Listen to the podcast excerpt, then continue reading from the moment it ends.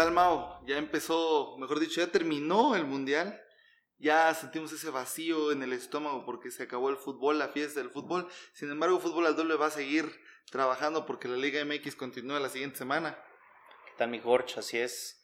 El mundial termina, termina con un gran partido. Creo que fue un mundial de las sorpresas, como habíamos dicho. Pero Fue un aparte buen me mundial, ¿eh? parece Fue un buen que, mundial. Que fueron partidos bastante atractivos. O sea, el mundial en cuanto a calidad futbolística no decepcionó para nada.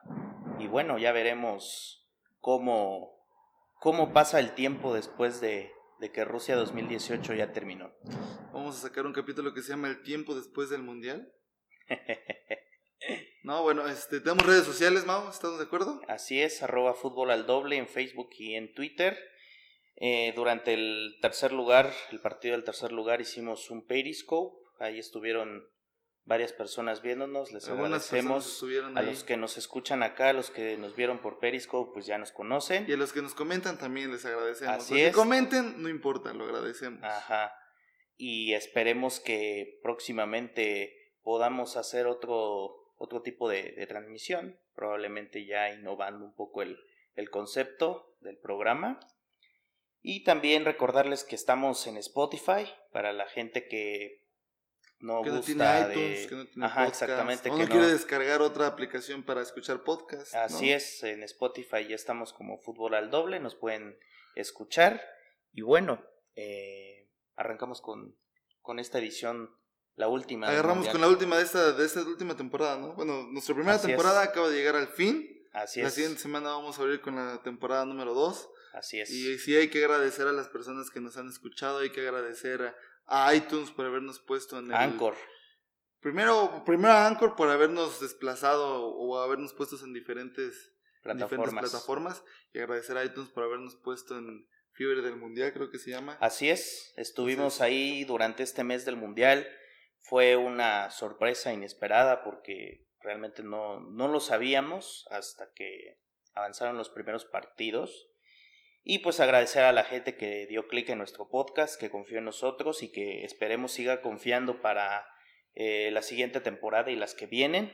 para Y la gente que ha continuado, ¿no? Porque aparte de gente Sí. que dio clic y que tal Así vez no es. le interesó lo que nosotros decíamos o no les gustó como opinábamos, tal vez. Así es. Pero hay gente que evidentemente sí se quedó y que tal vez nos esté haciendo el clic constantemente. Y esperemos poderle brindar un poquito de información o un poquito de nuestra capacidad de análisis, Así es. ¿no? Así es, mi Jorge. Pues bueno, entonces empecemos, arrancamos este último episodio de esta temporada y pues arrancamos con el tercer lugar de, de esta Copa del Mundo, del Bélgica-Inglaterra. Así es. Pues lo comentamos en, en Periscope, dimos unas primeras impresiones. eh, si gustan checar el- la- las dos transmisiones que hicimos de 5 minutos están en el Twitter de arroba fútbol al doble. Pues comentar de que Inglaterra no ofreció mucho en el partido. eh, Desde la, la alineación fue una Salió alineación floja, ¿no? bastante pobre porque no arrancaron cinco titulares respecto al partido. No arrancó Dele. Alli, no arrancó Así. Rashford, no arrancó Ashley Young, no arrancó Walker. Lingard, Paul Walker, creo que ya son todos. Así es. Entonces eh, Inglaterra fue bastante flojito en cuanto a su desempeño futbolístico y me parece que eso termina por condenar una primera parte donde Bélgica realmente arrasó con todo y aparte pues vimos que Kevin De Bruyne De es Bruyne. un jugador fuera de serie, es un jugador que distribuye bien el balón, sabe generar oportunidades, tiene una buena visión de campo y creo que eso le ayudó mucho a Bélgica para llegar hasta esta instancia. Eh, el Romelu Lukaku eh, perdió algunas oportunidades, no se vio tan fino como en otras ocasiones. Y pues Eden Hazard me parece que es la revelación también de, de esta selección de Bélgica, porque Bueno, es pues un jugador distinto. Tiene Sí, 28 años. eh, Creo que fue revelación hace cuatro años, ahorita es como que el jugador líder, posiblemente. Algunos se lo- sorprendieron sí. porque, pues, a pesar de que está en el Chelsea, como que no se lleva mucho los reflectores como otros jugadores. Pero a mí, la verdad, su desempeño me gustó más que el mundial pasado. Creo que ya llega como un jugador más maduro, Sí, con, con, más experiencia. y también ayudando a su selección. De hecho, lo vimos en el partido contra Francia, que él es el que desequilibró prácticamente a, a, a la selección francesa y creo que Hazard tiene un buen futuro por delante, todavía quiere seguir eh, logrando más cosas, se especula que pueda llegar al Real Madrid. y pues ya veremos qué, qué pasa con, con, este jugador.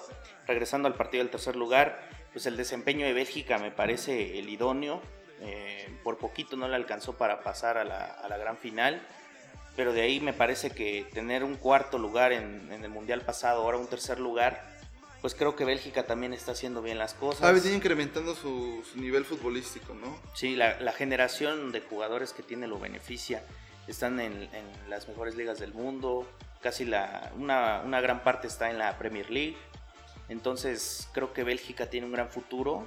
Habrá que ver si el siguiente mundial en Qatar por fin le da pues esa, esa victoria tan soñada en una, en una final yo, yo me gustaría candidatear a Bélgica, aunque pues en cuatro años pueden pasar muchas cosas. Y en el caso de Inglaterra, pues me parece que se llevaron una gran decepción de haber perdido contra Croacia. Creo que eso les termina pasando factura de una forma u otra. Eh, en el minuto 60 más o menos como que recuperan un poco el, balón por conducto de, de Lingard, de Rashford de los cambios que hizo, ¿no? o sea, como que el técnico, el técnico se da cuenta de que cometió un error al no haber metido a su selección titular. Así es. Y trata de corregir. Sí, entonces. Pero pues, el fútbol no les alcanza. Exactamente. Ya jugaron con la moral bastante caída. Al menos así lo, lo interpreté desde un inicio. Y bueno, eh, tuvieron algunas oportunidades, pero no pudieron concretar. No hubo precisión, no hubo contundencia. Caso contrario a Bélgica, que me parece que las oportunidades que tuvieron siempre en contragolpe las aprovecharon bien. Salvo alguna jugada, en este caso creo que fue de, de Lukaku y de Hazard también que no pudieron, en el caso de Lukaku, rematar al, arco y en el caso de Hazard, pues distribuir el balón desde medio campo a, la parte de adelante, porque hubieron algunas ocasiones en las que Hazard estuvo un poquito retrasado de su posición, pero de ahí me parece que Bélgica hace un, un mundial muy bueno y reafirma su condición de favorita para, o una de las favoritas para el próximo Mundial de Qatar. ¿Tú cómo lo ves, mi Jorge? Pues bueno, ya habíamos platicado nosotros acerca del partido y habíamos llegado a la misma conclusión de que eh, no saca toda la carne al asador Inglaterra, lo cual era muy probable de que le pudiera afectar. En los primeros cinco minutos cae el, gol de Bélgica, lo que genera y ya condiciona de cierta forma el partido. O sea, indica que indica que el juego de, Inglaterra se necesitaba muy al frente y eso iba a provocar muchos espacios. Eh, vimos en un primer tiempo un dominio completamente por parte de Bélgica, Bélgica muy centrado. Eh, ya habíamos platicado también en alguna ocasión en el podcast de que Roberto Martínez, el técnico de, el técnico de Bélgica, juega o cambia sus alineaciones respecto al contrincante. Generalmente no, no varía tanto sus jugadores, al menos tiene 3, 4 jugadores bases como Company, como Kevin De Bruyne, como Eden Hazard o como Lukaku, ¿no? Son como que sus jugadores base. Sin embargo, siempre está distribuyéndolos de diferente forma para poderles ganar a, los contrincantes. Así le ganó a Brasil, así le ganó a, a, ¿Quién siguió? Bueno, perdió contra Francia de esa forma, aunque fue un partido demasiado cerrado. Perdió, perdió contra Francia y así le gana a Inglaterra. O sea, jugando el fútbol que Le ganó a Inglaterra en fase de grupos. Pero estaban con sus selecciones, pero en, sus, selecciones B, ¿no? Sí. bueno, Inglaterra, Inglaterra fue la que más este, apostó por suplentes. Porque Bélgica. En el primer partido. En el partido de fase de grupos. Por eso. Entonces, eh, vaya, eso, eso, eso fue lo que yo creo que le faltó a Inglaterra. Sin embargo, Inglaterra, a pesar de que tiene una buena generación, una buena, sí, una buena generación de jugadores También. como los de Lingard, como este Hurricane, que en los últimos dos partidos no salió nada conectado. Eh, o como Ashley Young, o como este, Rashford, en fin, eh, vemos de que le hace falta imaginación. No sé si estés de acuerdo conmigo en ese aspecto. Tienen mucha profundidad, lanzan muchos centros, Courtois intervenía demasiado, pero no había mayor, mayor complicación para los belgas. Los belgas siempre tuvieron el control del partido y el ritmo lo manejaron ellos. Ellos prácticamente hicieron lo que quisieron, a pesar de que la distribución de balón creo que quedó 40-60 a favor de, Inglaterra.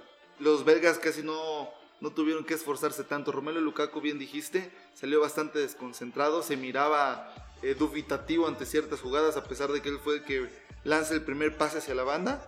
y de la banda lanzan el, lanzan el centro para el gol. Eh, eso por un lado. Por, por otro lado vimos un Kevin De Bruyne bastante preciso, como siempre. Se nota la mano de Pepe en este jugador que quiere hacer, eh, yo creo que quiere hacer en Kevin De Bruyne el nuevo Xavi. Y se nota mucho la distribución de balones que le puso dos o tres jugadas de gol a Romelu Lukaku y Romelu Lukaku simplemente no pudo concretar. Por su parte, Den Hazard, bueno, es un demonio este tipo, es un, Sí. eso es un fantástico jugador. Es, él podría ser la versión de Iniesta belga, ¿no? Más o menos tiene las mismas características.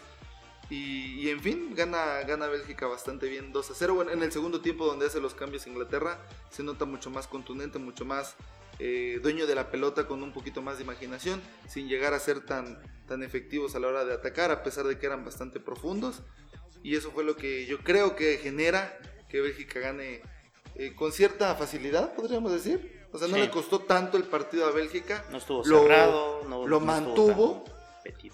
Y, y en efecto lo que decías, Bélgica mantiene una generación de jugadores ex- excelente.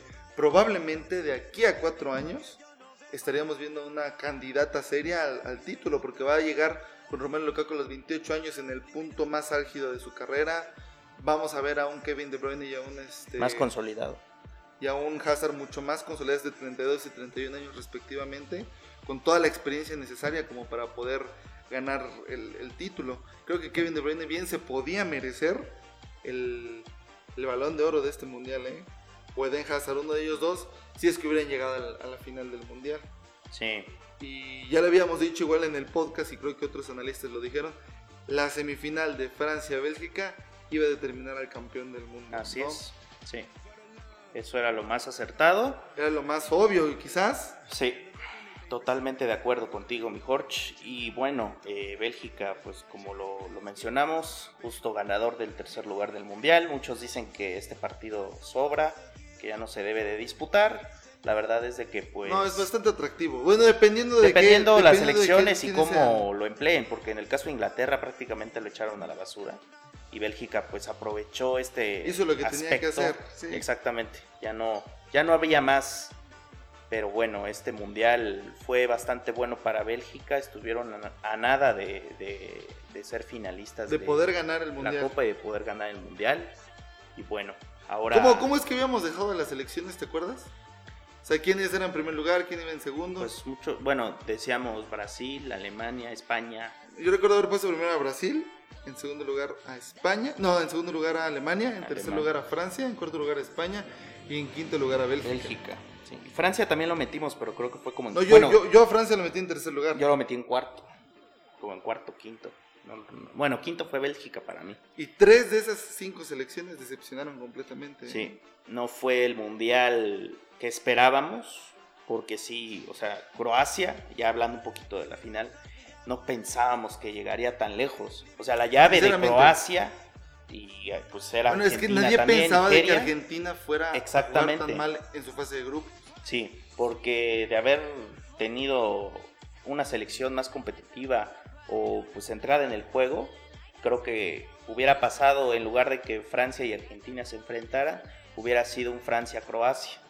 Y probablemente si Argentina hubiera tenido el mundial que tuvo hace cuatro años, igual y pudo haber repetido y hubiera sido Francia-Argentina al final. pero, Pues en el fútbol nada Sí, es que nadie, nadie, nadie, nadie pensaba de que Messi no fuera a dar Exactamente.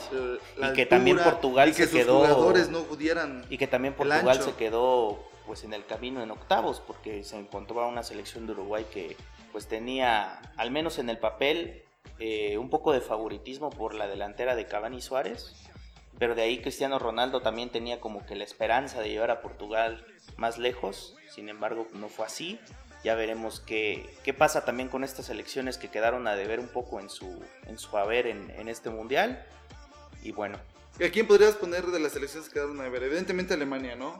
Que se queda en fase de grupos. sí Eh, Eh, Argentina, que se queda en octavos y creo que su mejor partido lo presenta frente a Francia. sí Que durante unos 15 minutos mantuvo a la selección francesa eh, en, ¿cómo En se- aprietos. en aprietos, preocupada, ¿no?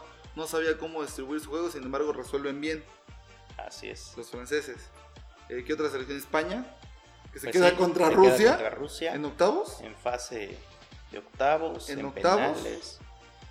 Sí, Rusia también hubiera sido una grata revelación porque pues se quedó igual en, penales con Croacia. Contra Croacia. A Croacia le cuesta llegar, de hecho, a sí, Fue, el, fue la selección que más partidos disputó. 90 minutos extras. Un partido de más. Creo que la verdad se llevan los reconocimientos los croatas, un país que después de la separación de la antigua Yugoslavia en el 91 eh, pues fundan el, país. Una selección que a mi parecer creo que tenía la oportunidad de poder ser eh, algo en, este mundial por los jugadores, en este caso Rakitic, Modric, eh, me parece que Subasic también hace un buen papel, Perisic. Hasta el partido de hoy. Así es, sí, porque creo que ya hablando un poco de la final ahora sí, me parece que Croacia deja todo en la cancha.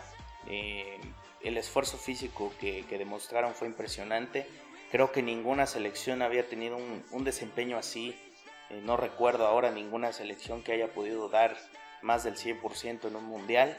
Eh, se aferraron a ganar, llegaron hasta la final, hicieron una gran fase de grupos. Pero también hay que pensar en algo, Mau. Creo que Croacia, a Croacia le toca una fase o llegar a la final de una manera bastante sencilla. O sea, Dinamarca no era un gran equipo. Y le costó, le, costó, mucho trabajo a Croacia. Fueron bastante disputados. Estuvieron a casi nada de quedar fuera. Me acuerdo de aquel penal que falla Luka Modric en, el segundo tiempo extra. Y ahí le toca a Rusia que se van también a tiempos extra y se van a penales. Y a nada de quedar fuera. Sí, porque Rusia puso en jaque a Croacia en, los minutos de, de, los tiempos extras me parece que Rusia también tuvo pues, la chance de poder pasar. Sí, tuvo, tuvo, tuvo con qué. En la, en la semifinal, Inglaterra estuvo a punto de dejarlos fuera. Inglaterra se va al frente y si concretan esa, ¿eh? esa, jugada en el minuto 30 de Harry Kane donde ya se pone el 2 a 0, sí. Croacia ya no se levanta. Falló una oportunidad crucial que pudo haber cambiado la historia. Y sí, Croacia, eh, sea por fortuna, suerte, coincidencia, lo que sea, me parece que logra eh, sacar esa, esa casta y, sobreponerse a, las adversidades que se le presentaron pues hasta, hasta ese partido, porque en la, en la final me parece que, todo fue muy distinto.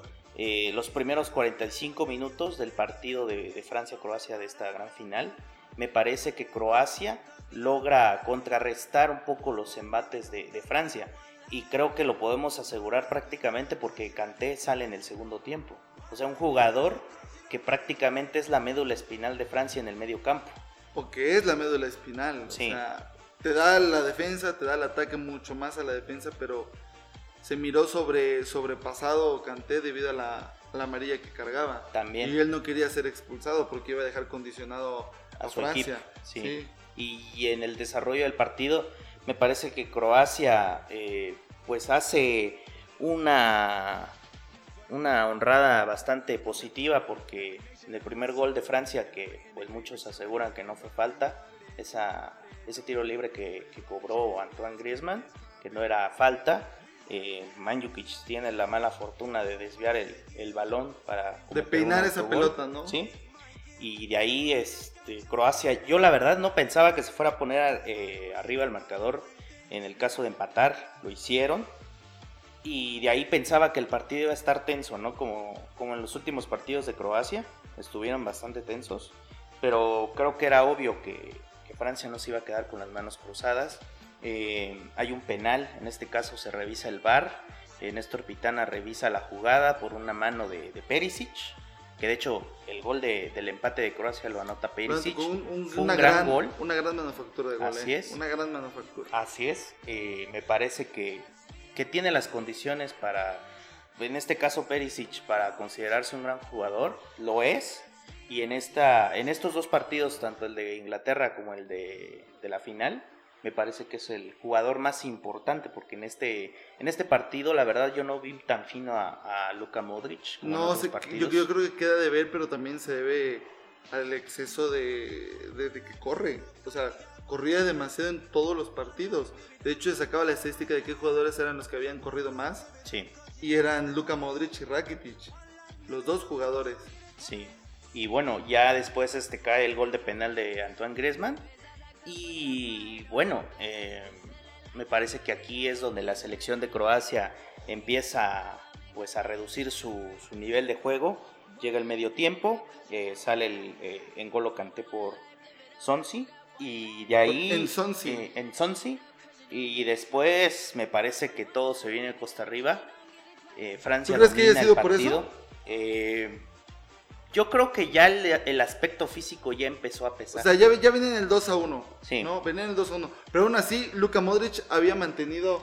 seguían, seguían con, con esto porque me parece que, que Croacia, con todo el juego que estaba, eh, lo que estaba haciendo en el partido, o sea, seguían jugando y seguían jugando y seguían jugando, aunque la idea ya no era la misma. Eh, no sé si la- el aspecto físico merma un poco esta parte de la mentalidad de juego, porque me parece que eh, pues ahora estamos justo eh, grabando este podcast mientras vemos este, la ceremonia de las entregas y pues destacan a, a Luka Modric con el balón de oro del mundial y creo que lo tiene bastante merecido, ¿no? Pero en esta final me parece que si se queda Yo igual creo que corto, queda, que queda tramo corto. corto. Yo creo que queda corto. Creo que el jugador que más sobresale del, del equipo croata es Perisic.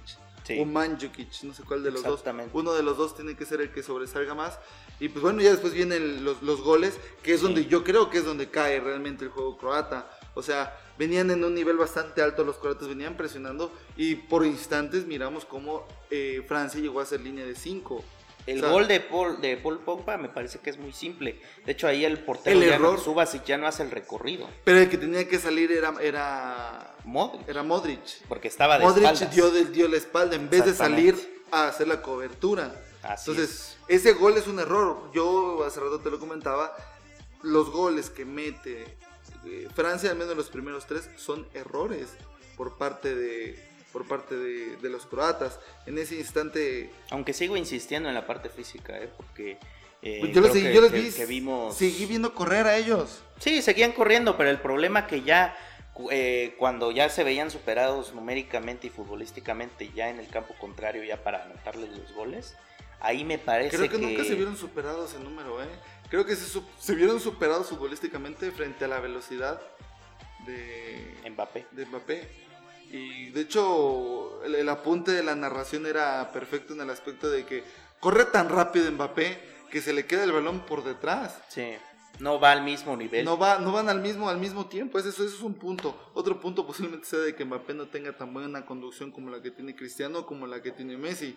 Quizás le falta un Pues poquito son más cosas que un poquito falta. más de trabajo. Tiene 19 Tiene años, 19 ¿no? años, exactamente, apenas está empezando a pulir. Aunque sí me parece que Mbappé, pues desde el partido contra Argentina vi que sí iba a ser ese factor El hijo, el hijo de Dida. El hijo perdido de Dida, el hijo ¿no? perdido de Dida. Eso, eso se está rumorando ahorita de que Dida es el papá del buen Mbappé. Ajá. Que, que sí se parecen. Hizo ¿eh? alguna Los dos, travesura. uno, uno tiene cara de Rafa y el otro tiene cara de Donatello. Entonces, Pero bueno, eh, continuando un poco con los detalles de esta final, vemos que eh, Kylian Mbappé se lleva eh, el balón de, de plata al mejor jugador joven del mundial. Me parece que también y el mejor portero merecido. Courtois. El mejor portero Thibaut Courtois, que a mí me parece, la, ver- la verdad, te soy sincero, pensaba que François Memé se lo iba a llevar. Porque tuvo, la verdad, el mundial que tuvo fue muy destacado. Estoy de acuerdo contigo, pero no llegaron lejos. O sea, Sí, ese es el tuvo problema. que haber llegado a semifinales Sí, para poder llevarse ese baloncito. Exactamente. Y Yo creo, que se, me parece que yo creo que se bastante lo merecido. pudieron haber dado a Hugo Lloris si no hubiera cometido esa falta Híjole. de respeto a sus compañeros. Sí, Porque la jugada, es- ¿no? esa, Del jugada, 4-2. esa jugada del 4-2, desde mi perspectiva, es una falta de respeto a sus compañeros que le están dando la confianza que esté en esa posición y que en una final le hagan ese gol. Sí, O sea, es una tontería, sinceramente. Aún así creo que los croatas son, tienen una, una actuación bastante digna en el Mundial y el puesto en el que quedan es bastante meritorio. La verdad, Estoy de acuerdo sí. en el aspecto de que nadie, nadie pensaba que los croatas iban a llegar hasta acá, pero en el Sí. instante en el que se abrió espacio Croacia para llegar hasta, o sea, cuando se definieron los octavos de final, yo sí vi muy evidente que podían llegar al menos a semifinales. Se Y en ganaron el- semifinales se iba a disputar ya contra Bélgica o contra, perdón, contra Inglaterra, perdón. Que era Sí. como que el candidato más obvio de que llegara a Inglaterra al... Ajá. a la semifinal. Y, y, pues creo que fue bastante justo. Acabaron como primero de grupo, ganaron sus tres partidos. y desplegaron un gran fútbol contra Argentina. Ah, sí. Creo que fue el mejor partido. Bueno, no, el, mejor partido de, de- de Croacia es el de hoy, que se me hace un resultado un tanto injusto. Son 4-2. ¿Tú crees que eso es el- realmente lo que sucedió en el partido?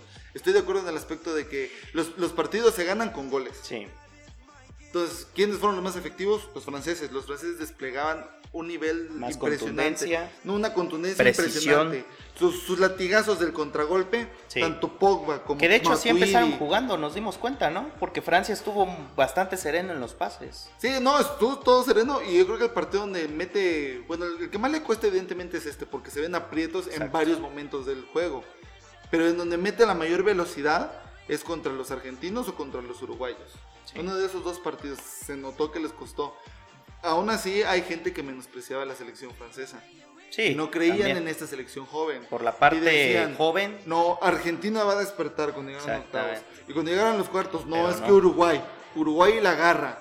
¿no? Ah, sí. Y cuando llegaron a semifinales, no, ¿cómo vas a creer si tienen a Eden Hazard? Que Exacto. en efecto Eden Hazard los puso en Y aprietos. creo que aprendimos, En fin. creo que una lección bastante grande de este mundial, al menos la que me parece que es la más valiosa, es que un jugador no te va a determinar el rumbo de tu equipo.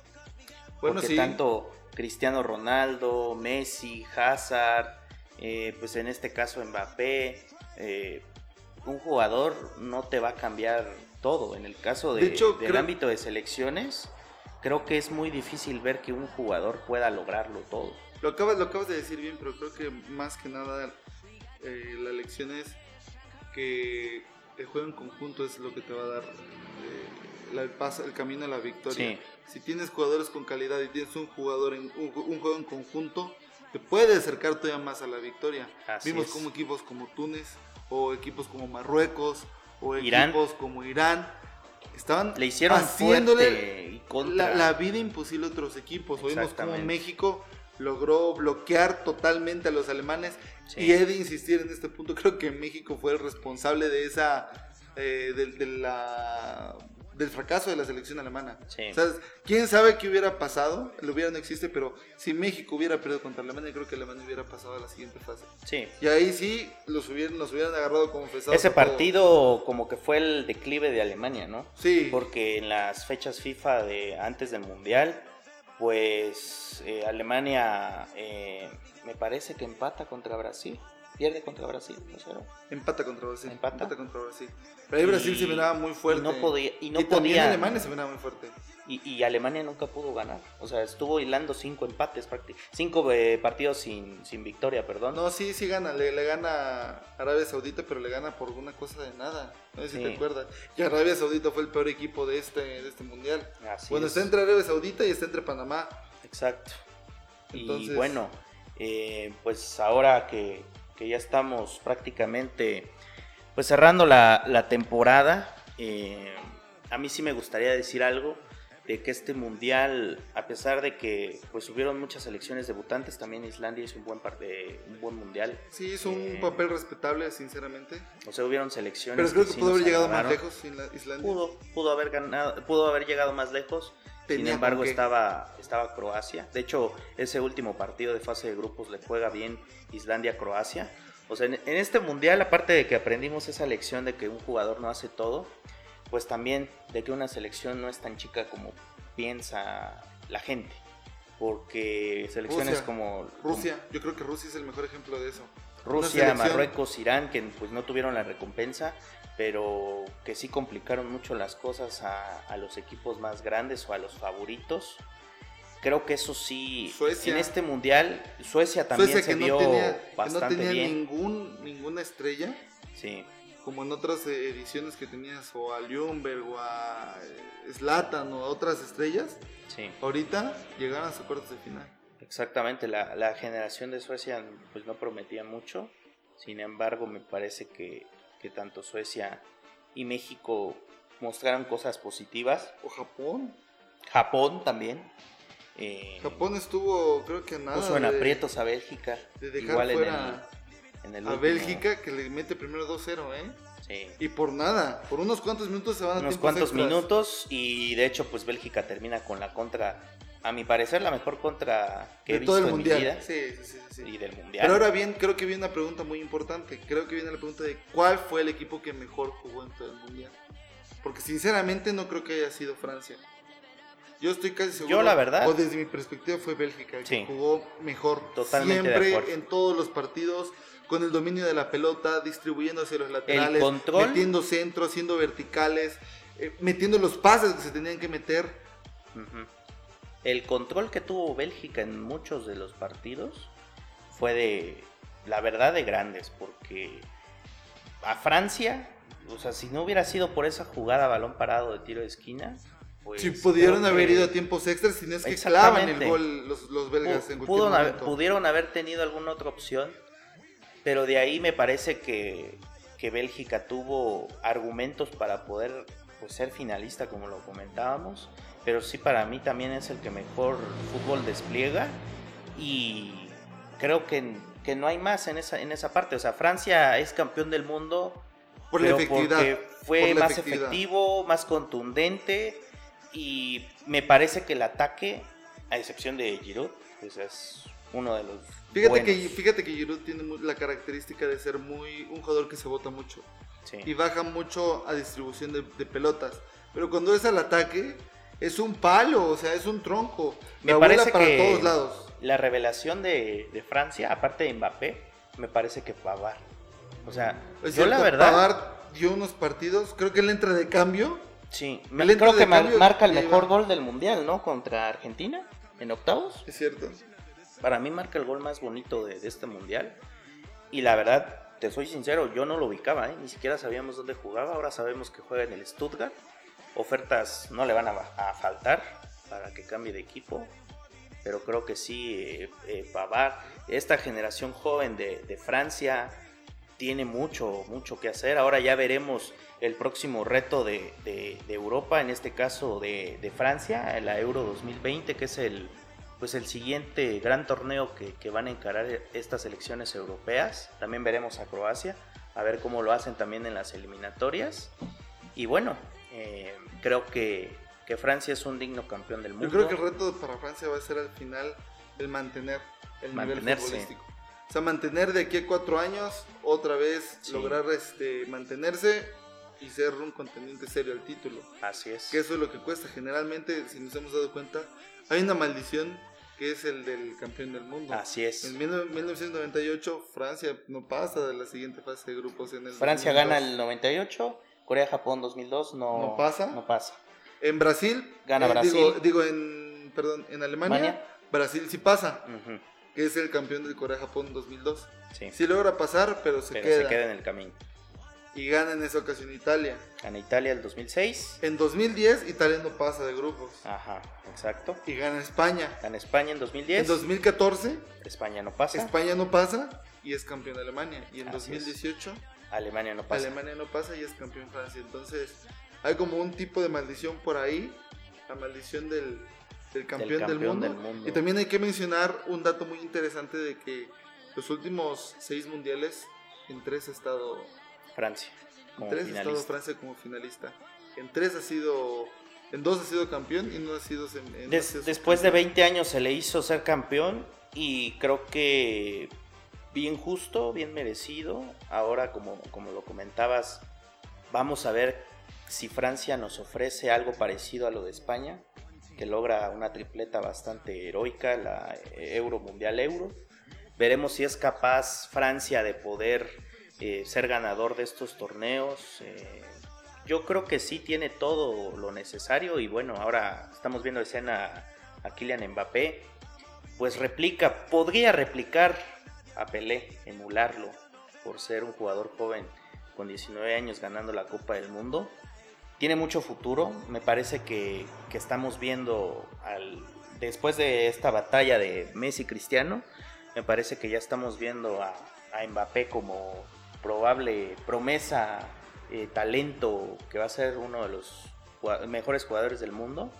Habrá que ver qué camino toma. Eh, él sale del Mónaco, ahorita está en el Paris Saint Germain. Ya veremos dentro de cuatro años qué tanto eh, evoluciona Mbappé y qué tanto le puede dar a Francia. Tiene 19 años, ¿eh? Y ojalá y la cabeza no se le vaya muy lejos y los pies se le vayan con la cabeza. Sí. Eso sí va a ser un tanto preocupante. Así Pero ¿qué te parece si ya cerramos este tema y empezamos a hablar de, de otras cosas? Para ir cerrando este último episodio de la primera temporada. De la primera temporada de fútbol al doble. Así es. Vamos a hablar de los traspasos más importantes de este mercado de, verano, de transferencias. Y bueno, vamos a empezar con Cristiano Ronaldo, que por fin se, confirma su, traspaso a la Juventus. Pues un movimiento que ya se, ya se venía cocinando. Ya, ya, lo hablamos también eso, ¿no? Sí, creo que pues hay mucha expectativa, ¿no?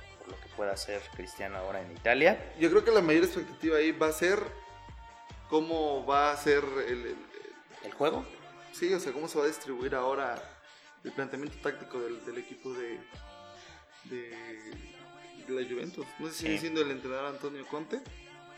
No, ya es Massimiliano Alegre. Massimiliano Alegre, perdón. el, otro es el de. Conte ya, ya fue cesado del el Chelsea. Chelsea. Ya fue cesado. Lo va a relevar Mauricio Sarri, deja al, Napoli, porque recordemos que Carleto Ancelotti es técnico del Napoli. Y bueno, para seguir con, los traspasos, Reyad Mahrez eh, deja el Leicester City para pasar a las filas del Manchester City de Pep Guardiola. Un movimiento que también ya se venía cocinando, sin embargo, eh, pues muchos estaban diciendo que podría llegar a la Liga Española. Eh, me parece que, que, el City acerta con, con este traspaso, es un delantero eficaz. Estoy seguro que podrá ser revelación, como en su momento lo, lo fue Lukaku para el Everton. Entonces creo que, el City se, refuerza bien con, este traspaso. Y bueno, para seguir, eh, vemos que... Eh, Douglas Costa ya, es, jugador de la, Juve. de la Juve, ya no está a préstamo. Compran, así es. Radja Nainggolan deja la Roma para pasar a las filas del Inter. Movimiento también interesante. Creo que él se decepcionó mucho por no haber ido al Mundial. Eh, estaba, la verdad, bastante decepcionado. De hecho, eh, me parece que escribe una carta a su selección de Bélgica, de hecho, eh, por haber quedado fuera. La verdad, no sé qué hubiera pasado si, si hubiera llegado al Creo que hubiera tenido más estabilidad, pero es que quién sacabas también. Exactamente, está muy disputado. O sea, él es un jugador de medio campo. Entonces era muy difícil de quién sacaba. Sacabas a Fellaini, que te da mucha estabilidad a la defensa. O Waits, que era el jugador que nunca dejó de, desaparecer en los partidos. O al igual y Roberto Martínez dijo, bueno, es que él no, me sirve por, porque tengo otro jugador con unas características como Kevin De Bruyne o como eh, Den Hazard.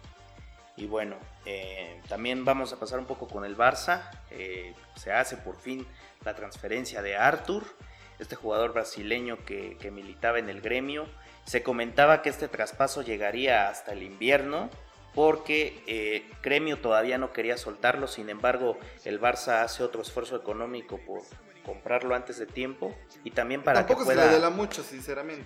Pues es mucha la expectativa que se tiene sobre Arthur. De hecho, pues como medio campo tiene bastante talento y pues es una futura promesa para la selección brasileña. Ya veremos cómo, cómo le va y cómo se adapta al fútbol europeo. Y bueno, eh, para ir cerrando, eh, Berleno eh, deja al Leverkusen para pasar al Arsenal, un portero que también tiene bastante futuro y me parece que, lo veremos en, en, Qatar junto con Ter Stegen, porque me parece que sí, Manuel Neuer, este era su último mundial. No sé qué opines, mi Jorge. Yo creo que va a deber de ser el último mundial o quizás le hagan como a como el portero del 2002 de, ya se me olvidó ahorita, Oliver Kahn, Oliver, Kahn, ¿no? Que le dan el último partido por el tercer lugar en Alemania 2006. Aunque creo que, que ya eh, me parece que, que Neuer ya fue. Porque... tal Cadius, hay que llevar a Cadius. y bueno, eh, por último, Javier Pastore deja el Paris Saint Germain para pasar a la Roma. Me bueno, tienes que... tienes que sustituir a Nangola, ¿no? Sí, exactamente. Y bueno, mi Jorge, Llegamos a la conclusión. Al cierre de la primera temporada de fútbol al doble. No tienes ganas de llorar, hermano, no estás triste porque esto está sucediendo así. Pues estoy triste por el mundial, ¿eh? que ya se termina. ¿Ya te dejó ese hueco en el estómago? Sí, porque creo que este mundial había mucha expectativa por los jugadores, por la selección mexicana. Eh, creo que no nos decepcionó para nada. Eh, lo malo es que no pasamos al quinto partido. Eh, pero hasta que no cambien las cosas en el fútbol mexicano, pues es muy complicado que, que podamos tener una proyección bastante promisoria para, para Qatar. Pero yo, yo aún así insisto de que la selección del 2022 va a estar muy interesante, vamos a tener bastantes jugadores. El asunto va a estar en cuáles van a ser los cambios, posiblemente Víctor Guzmán, posiblemente el Guti, este, Rodolfo Diego Pizarro, Diego Laines, Chucky Lozano. Este, ¿Qué otro jugador te agradaría meter por ahí? Héctor Herrera, que va a estar en su mejor momento. Tiene 28 años, va a llegar con 32. Su máximo de experiencia. Sí, y ver Probablemente se vaya al Real Madrid, probablemente se vaya al Barcelona. A ver qué pasa. Es muy probable que tenga mejor juego todavía. En la defensa central vamos a tener en su mejor momento al Titán. O sea, creo que hay, hay con qué. Hay con qué. Hay, hay herramientas que se hace el portero si ya no se empieza a generar dudas, porque a pesar de que mismo Cho es un gran arquero, ya, veremos cómo llega a su nivel, ¿no? Va a tener 36 años, quién sabe si ya haya regresado esperemos de que ahorita de Bélgica se mueva a otro equipo de un poquito mejor envergadura o de una liga interesante. Sí. ¿No? Al menos eso sería eso sería lo que lo que esperaríamos. Entonces, creo que la selección mexicana no va a llegar tan mal. El asunto va a ser quién la está dirigiendo, cómo la están manejando y sobre todo que Osorio ya vaya cambiando ciertas ideas. He de insistir que si es que sigue. Pues todo aparenta que sí, ¿eh? Todo aparenta que sí. Ya le dieron el contrato de renovación, ya le dijeron que, le van a dar el control de todas las elecciones y que va a tener la administración del equipo, la parte ejecutiva creo que, que, le llaman, eh, de la selección mexicana, entonces es muy probable que se quede teniendo todas esas, esas, esas opciones. Ahora bien, lo único que yo esperaría es que a pesar de que siga manteniendo su juego de, de, rotaciones que no me desagrada para nada, empiece a llevar a los mejores jugadores a las competiciones porque en el caso de Giovanni Dos Santos creo que fue un jugador que quedó sobrado para este, para este mundial. Pudo haber llevado a Rodolfo Pizarro. Fue el, el bofo bautista de Sudáfrica 2010. fue el bofo bautista, sí, La verdad, porque eso, es algo que, que muchos jugadores en México deben de tener en cuenta de que si estás en la élite, si tienes las condiciones para sobresalir, para luchar, para ganarte un puesto en un equipo importante, no debes dejar ir esa posibilidad porque tanto Giovanni como, como Vela, pues ya dejaron esa parte. Se fueron de Europa por conformismo, por No, bueno, pero Vela todavía mantiene su nivel. Mantiene su nivel. lo mantiene y está jugando bastante pero bien. si se hubiera quedado en, en España estaría mejor, estaría mucho no mejor. lo dudo, estoy de acuerdo contigo. En algún momento él fue él con Griezmann fueron la dupla exactamente del año. Así Entonces, este, aún así creo de que Carlos Vela tendría si se mantiene con un poco de suerte podría llegar al, siguiente al siguiente mundial. Yo tengo un poco de preocupación en la portería y en el ataque, porque Oribe ya se va, ya renunció, ya, renunció. Este Chicharito, así como lo veo, ya no creo que vaya a saltar un mejor equipo, ya se quedó en donde se quedó. Ya no. Ya va no tarda en regresar dos, tres años y se regresa. Y pues es Chicharito. El Chucky va a ser el futuro. Está bien, pero ¿quién va a ser el que va a meter los goles? O sea, él es extremo. ¿Lo, van a, meter como falso 9? Pues la verdad es, es una eh, es una incógnita bastante grande. Ya veremos en cuatro años qué Ya veremos en cuatro años qué pasa. Yo lo único, para cerrar ya el, episodio me gustaría decir que este es el mundial que más me ha gustado que yo he visto. Desde el 2006, 2010, 2014 y este mundial. Este mundial se me hizo de un nivel futbolístico impresionante. Después de que en Sudáfrica vimos un, nivel muy paupérrimo, sobre todo esta final me gustó mucho. Y se rompió ya el, el ciclo. Se rompió el ciclo de, tiempos extras. De tiempos extras, exactamente. Desde 2006, 2010 y 2014, tiempos extras. Así es, mi Jorge.